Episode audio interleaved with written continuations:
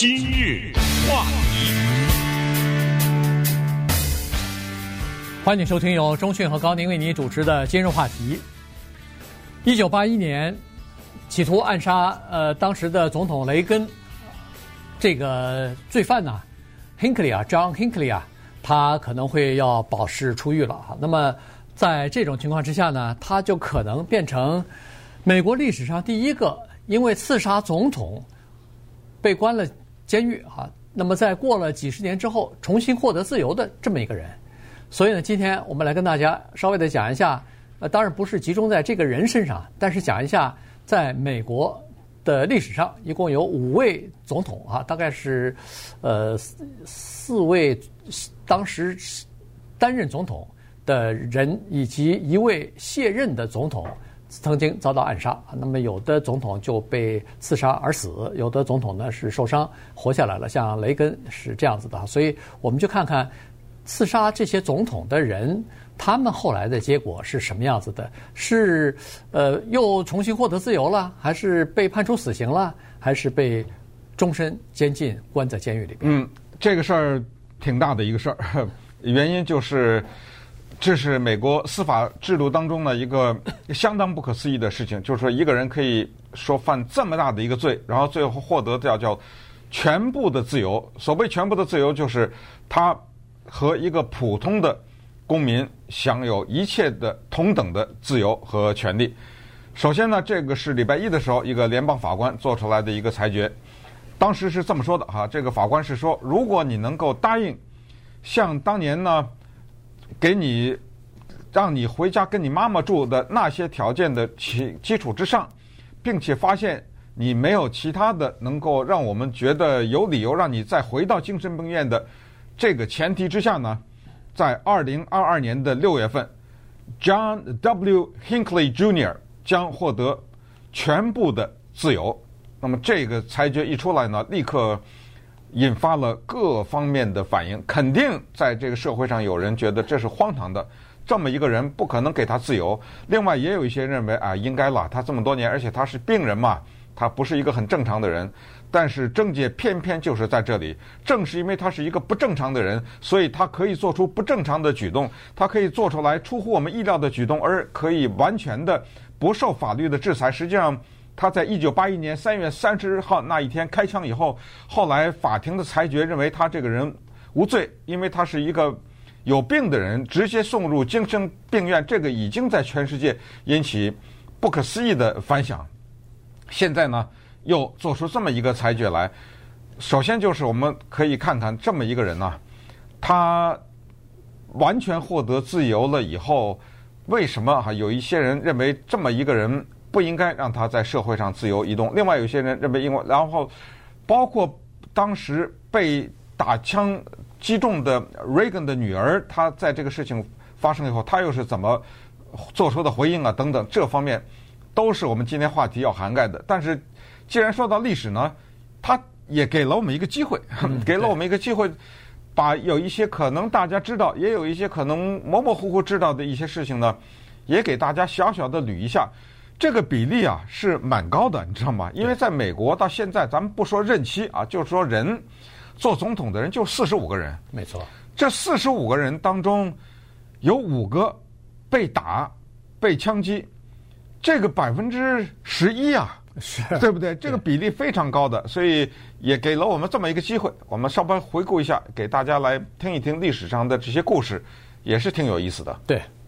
这个 John Hinckley 啊，稍微的讲一下哈。这个 John Hinckley Hinckley 呢，相信有一些我们的听众朋友大概也知道当时发生的事情啊。八八一年，嗯，呃，这个暗杀雷根总统的这个事件，在华盛顿的一个酒店的外边，他大门外边，他突然上去以后就开枪了。那么他除了对这个呃雷根总统开枪之外，呃，打中了肺部之外呢，还把旁边就是走在这个雷根总统旁边的那个白宫发言人啊，呃呃，这个哎 Brady 啊，James Brady 呢，等于是给打的重伤哈，就是说恨不得把他把人家的脑子都给打出来了，呃，最后变成一个终身的残疾啊。然后还有两个身边的算是都是保安人员。哎，我觉得都是保安啊，就是都是警察了。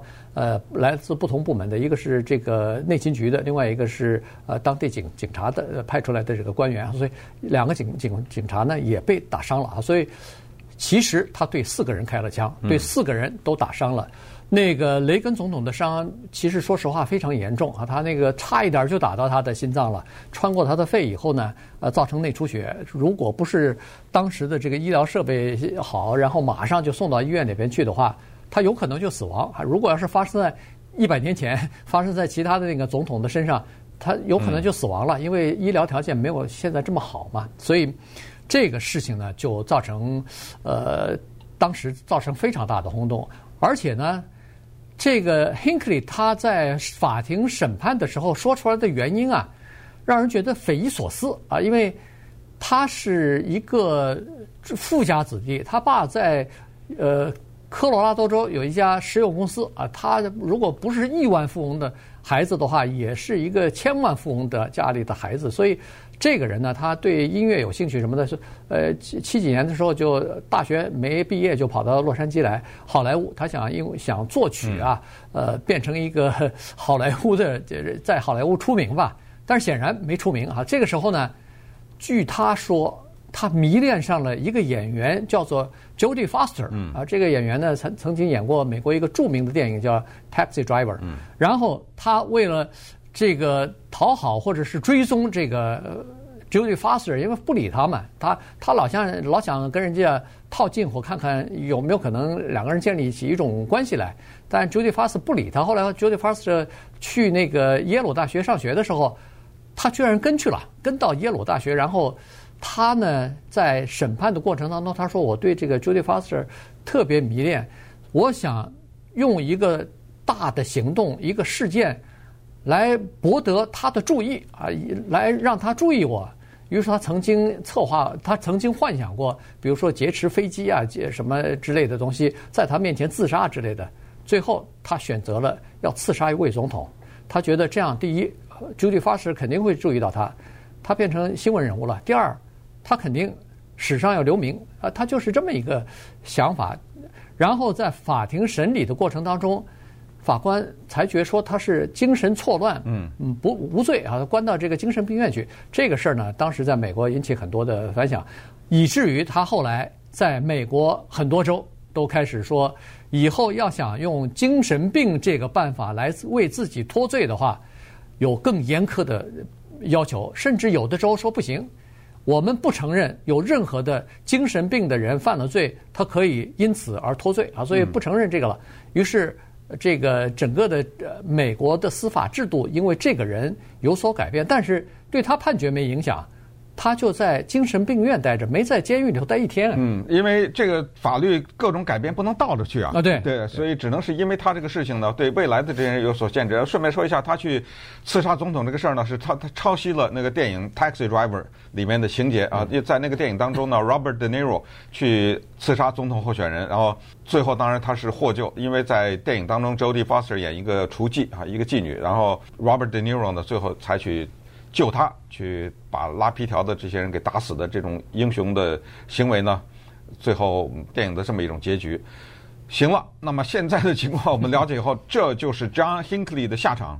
他的下场就是，终于有一天他成了自由人啊！这一天呢就指日可待了。明年的六月，没有什么意外的话，这就是礼拜一的裁决。那我们看看历史上那一些刺杀总统的那些人的下场是怎么样的。刺杀林肯的这个 Booth 啊，就是 John Wilkes Booth，咱们就不多说了。这个太多的人知，这个故事太多的人知道，而被被说的太多。但是他呢，绝对是美国历史上第一个也是最有名的那一个刺客。他到最后在剧场里面刺杀了林肯之后逃跑，跑到一个谷仓里面，最后被包围。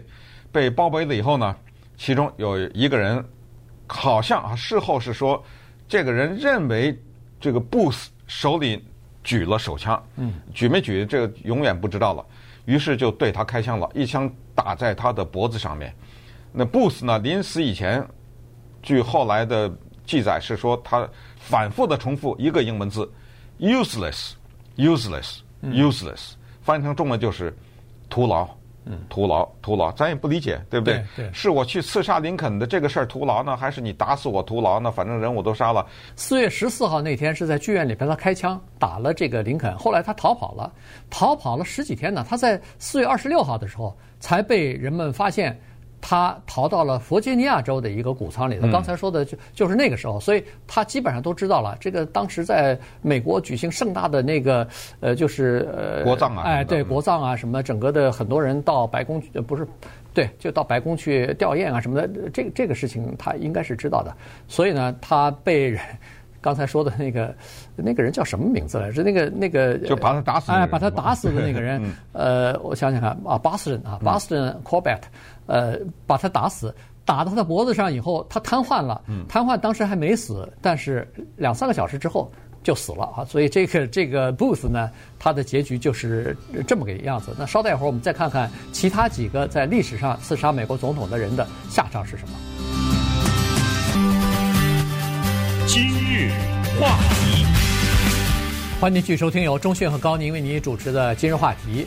这个 John Hinckley 啊，他在一九八一年刚才说过了哈，就是刺杀这个呃当时的总统雷根的，呃，然后呢，呃，被说是精神错乱、精神病，所以呢，被判的是在精神病院里边，呃，这个关着啊，不能呃没有在在，等于是没有判他刑了，所以没有在监狱里面待着。但实际上啊，这个人真的是很有意思，当然他的律师也比较强啊，所以呢。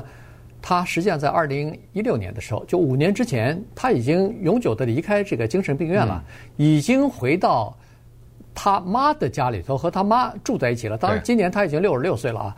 呃，当时就判定说他已经对自己以及对社会呃不造成威胁了，所以呢，就呃允许法官也允许他就出来呃住在他妈那个地方啊。他妈呢是住在一个有门卫的这么一个社区里边，但是。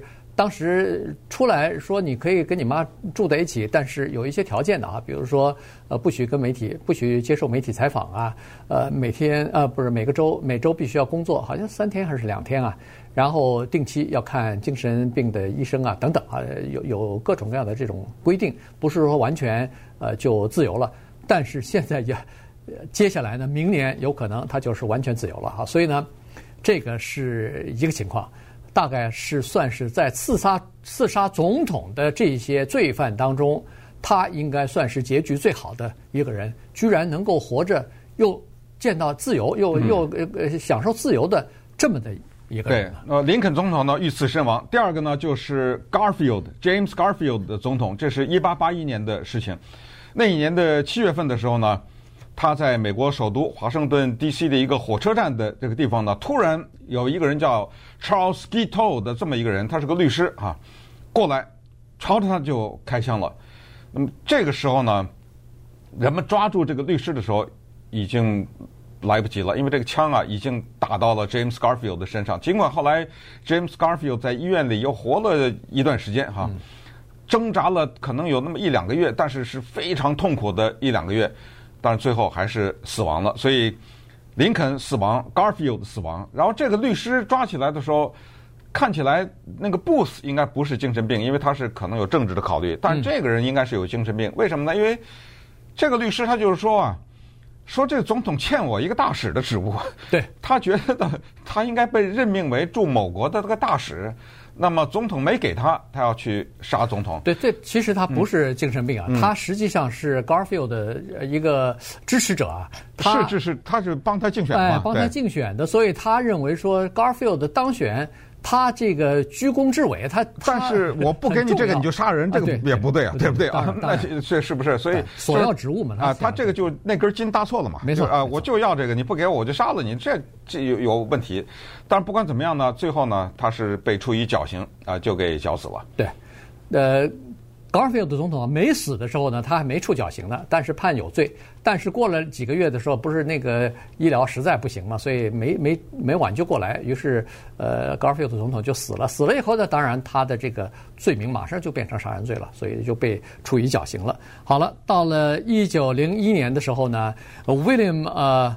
McKenzie 对麦麦麦金利嘛，McKinley McKinley 呢？呃，这位总统呢，当时也是被一位呃无政府主义者的，就这个人的名字叫做 Leon Zouzougos，像是个匈牙利的啊，对呃，这这么一个人哈，他呢等于是开枪就把这个呃 McKinley 总统呢就给打了，但是呢。因为当时是在大家都在排队等着会见总统呢，等着见这个总统呢，在一个公众的这个纽约的 Buffalo 啊，巴呃 Buffalo 的这个地方啊，大大家排队想见见总统，握个手啊什么的，呃，合个影啊之类的。当时呃，当然可能那个时候还不能合影啊，但是这个时候他掏枪就把这个总统打死了。那么在打打完以后，他马上就就等于是被逮捕了，原因是。排在他后边的这个人啊，叫做 James Parker 啊，这是个黑人。他打完总统以后一转身，这个 Parker 一拳头就打到他的脸上了。嗯、呃，因为这是一个刺杀总统的人啊，呃，这个 Parker 非常不爽哈、啊，一拳头就打到他，把他鼻子都打碎了。对，把他鼻子打碎了。嗯、后来说是把他鼻子打碎，Parker 说：“哦。”我我真希望我把他的脖子给打碎了，就把他一拳给打死他。啊。所以呢，呃，就是就是这么个情况。于是这个当时他马上就被呃抓起来了，因为马上就那个了嘛，马上就呃一拳打下来以后，他已经恨不得就打昏过去了。对。所以呢，被被他抓住以后，立即经过短很短暂的这个审判以后，立即就判他死刑。抓了以后还被警察暴打了一顿啊！对，打了个半死。没错没错。然后呃被判处死刑。那么这个枪械发生四十五天之后，他就被执行了啊，电椅处以死刑，而且死刑完了还不算。据《纽约时报》是说，监狱官员把他的尸体扔在那个酸呃溶液里边，哎，硫酸里边，就是这个溶液里边，整个尸体全部在酸的这个溶液里边全部给融化了，没了，没了。对，就是就等于死后。还不饶他哈，呃，就是可 可见当时整个的对这个人物的仇恨。这一说这几个总统三个了吧，对，全都死了，对不对？全都是成功的暗杀。嗯，对，第四个不说了，第四个也成功的暗杀了，就是 Kennedy 总统啊。这个因为也是说的太多了，而且不光是他被杀了，而那个 Lee Harvey Oswald 也被杀了。呃，几天以后被 Jack Ruby 吧，在被餐馆的那个酒吧的老板。一枪打死了，这个反正也就是历史的悬案了。但是我们也知道，就是这个凶手的下场，其实这个人是不是凶手，到今天还都有现在还有争议，还有争议。但是咱们就只能是这么说吧，对不对？因为历史是只告诉我们这么一个人的名字，所以这个人的下场也是死掉了。那么这就是前四个刺杀的全都死掉了，对不对？嗯、对。那除了雷根总统之外呢，还有一位总统在遭到刺杀之后呢没死啊。那么这个总统呢，就是一九一二年这个 Theodore。呃，罗斯老罗斯老罗斯福总统啊，当然他那个时候呢是在密尔瓦基啊，在竞选要想当第三任总统呢。但是他已经离任了，对知道吗？他他是中间隔了一下，没错，他是就是刚才所说这个卸任，当时他不是总统，他在竞选总统。那么在这个过程当中，就是在从密尔瓦基竞选完了以后，他返回白宫的这个时候呢，被一个一个沙龙的一个老板啊，呃，就是。呃，这叫 Schrank 哈，被被这个人呢，呃，给开枪了啊！开枪呢，打到他的左左胸。其实这颗子弹是非常致命的一颗子弹，因为他打到左胸，穿过去就是心脏了。但这个老罗斯福总统啊，真的是幸运呐、啊。他在左边的这个衣服口袋里头呢，我们都知道西装不是有左边右边的口袋，他在这个左边的口袋里头装了两样东西，一个是他的眼镜盒，嗯，一个是他厚厚的那个刚从密尔瓦基竞选 总统的发言稿，他那个折叠起来以后放到自己的口袋里头了。这两样东西救了他的命，这两样东西呢，缓解就是说让这个子弹的速度给减缓了，于是。居然他被子弹射中的时候，因为子弹比较速度减缓了以后呢，居然他没有受重伤哎，嗯，轻伤而已。对，但是也是因为这个部位太致命，而且呢，当时医疗的种种，这个子弹就一直留在他身体里了，嗯，就到他的死，这颗子弹都没有取出来。而开枪的这个 Schrank 也是个精神病人，你知道吗？啊，为他说你。为什么开枪啊？你为什么去刺杀罗斯福总统啊？他说是这样的，他说大家还记得刚才刚讲过吗？一九零一年麦金利总统对不对？遇刺，他说那个遇刺的已故的麦金利总统啊，托梦给我回来了，嗯，出现在我身边，他的魂呢回来了，他让我杀的，哇，你这怎么办啊？你你你这你这怎么替他辩护啊？他说我不别赖我赖他啊。嗯，那你这种东西对不对？所以这个就是一个也是留下了这么一个案子。那时间的原因呢，就是告诉大家还有一些啊什么总统候选人啊，都都有过被刺的经历，但是都是子弹没根本没打中，呃，打飞了。